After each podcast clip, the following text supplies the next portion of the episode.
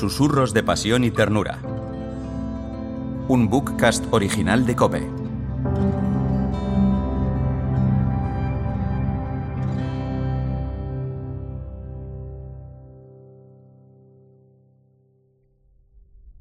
Sexto susurro.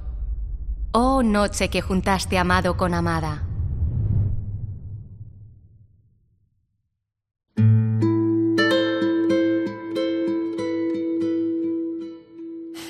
Puedo levantarme. No quiero levantarme.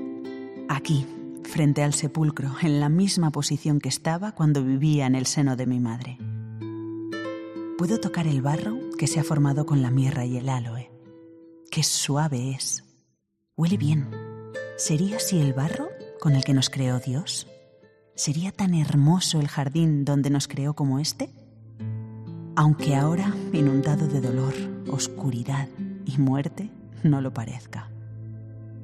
Cuanta más luz hay, más oscura es la noche en la que me rodea. Aunque no quiera, tendré que levantarme. No creo que los otros vayan a venir. Debo ir y decirles que ha desaparecido el cuerpo de Jesús, que no está. Seguro que dirán que estoy loca, es lo que siempre han dicho. Pero les diré que vengan, que lo vean por sí mismos. Esta vez comprobarán que digo la verdad, que es lo que siempre he hecho. No puedo dejar de tocar el barro perfumado. Mis dedos lo tocan, pero no se manchan. Es como si fuera un barro diferente al que hacemos para que jueguen los niños o al que hacen los alfareros para modelar cuencos y vasijas. Es un barro tan vivo. Ojalá supiera modelarlo. Podría recrear el rostro de Jesús. Lo conozco de memoria, aunque no podría ponerle a sus ojos el color miel que tenían. Su tez morena por el sol y el cabello siempre alborotado le daban un encanto especial. Y la sonrisa era tan bonita. Ahora grabaré todos esos recuerdos en mi corazón. Ahí vivirán para siempre.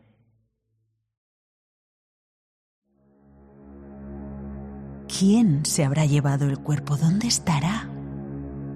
El deseo me juega malas pasadas. Siento como si se acercara alguien, pero no hay nadie. Viene a mi memoria del corazón el día, el amanecer, en el que vi a Jesús por primera vez. Allí, a la puerta de mi casa en Magdala, acurrucada sobre mí misma, casi como ahora, con el mismo deseo de ser abrazada que en aquel momento.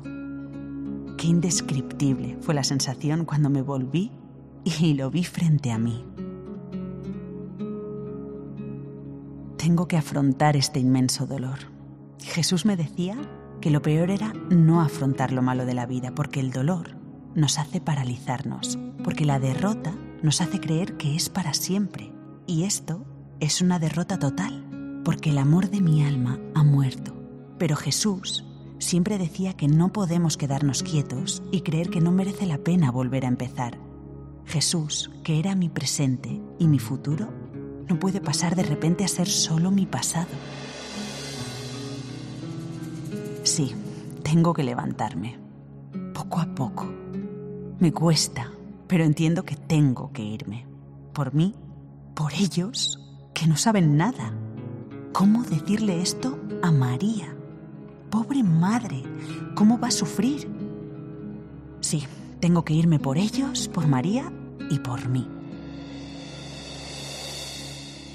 El deseo sigue ahí, jugando malas pasadas. Siento algo parecido a cuando a la puerta de mi casa presentí el amor al recordar el gesto de saludo que Jesús me hacía cuando lo veía pasar, antes de que me llamara por mi nombre.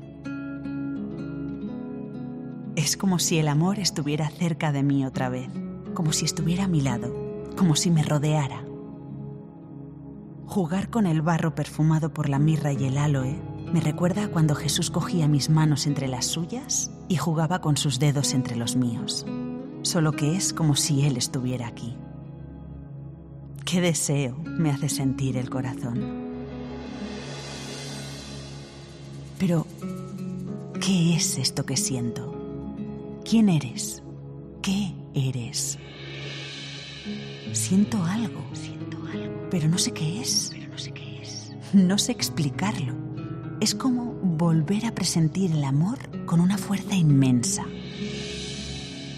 Una fuerza que calma y agita al mismo tiempo, que me eleva sin dejar de abrazar la tierra, que hace que el aroma de la mirra y el aloe me embriague. ¿Eres tú, amor de mi vida? Esto que siento ahora, solo podría sentirlo contigo.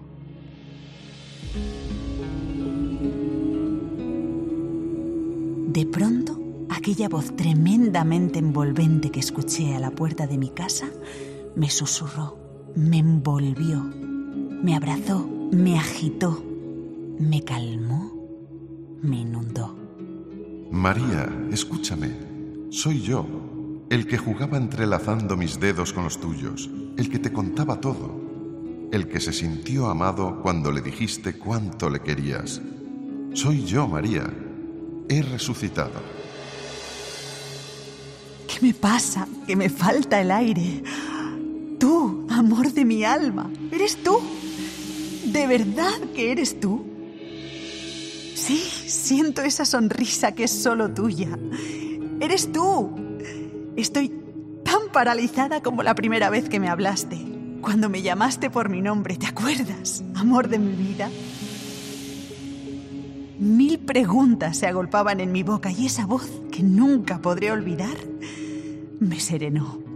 Sí, eres tú, amor mío. Y sentí que me decía... Tranquila, María, ya estamos juntos. Nada nos va a poder separar. Solo cierra tus ojos y siente. Siénteme dentro de ti. Siente en ese corazón donde has grabado todos los recuerdos déjalos que cobren vida, porque ya no serán algo encerrado, algo enterrado, sino que serán vida en ti. Déjalos que te inunden, déjalos que te posean. Toma mis manos, amor de mi vida. He tocado el barro, pero no están sucias, ¿ves? Ayúdame a levantarme. Quiero abrazarte y que me abraces. Quiero estar contigo envuelto en tu manto otra vez. Y esa voz envolvente continuó hablándome. Escucha, María, escucha dentro de ti. Es ahí donde estoy. Es ahí donde me sientes. Es ahí donde estaré ya siempre para ti. No busques a tu alrededor porque no verás nada. Solo dentro de ti, mi querida María, solo dentro de ti.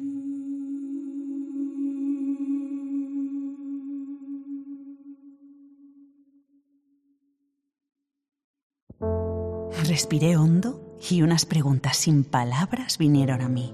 ¿Dónde estamos nosotros? ¿Qué somos ahora? A la vez empecé a entender que no toda ausencia es distancia, ni todo silencio es olvido. Pasó algo de tiempo hasta que pude dejar de llorar de alegría y reaccionar.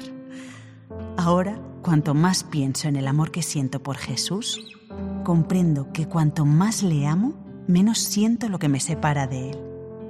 No sé ni decírmelo a mí misma de otra manera. Es como si Él viviera en mí y yo fuera Él. Las tinieblas han desaparecido. Ahora solo necesito la gracia de soportar su presencia transformadora que sigue gritando en forma de ausencia. Pero ausencia viva, envolvente, alegre, Todavía algunas veces me pregunto cómo voy a vivir, aunque sé que está vivo, sin ver, sin abrazar, sin tocar. A la vez siento con todo mi ser su ser dentro de mí. Y así, de esta manera, he descubierto que eso es el amor. Sentir con todo tu ser la existencia de otro ser.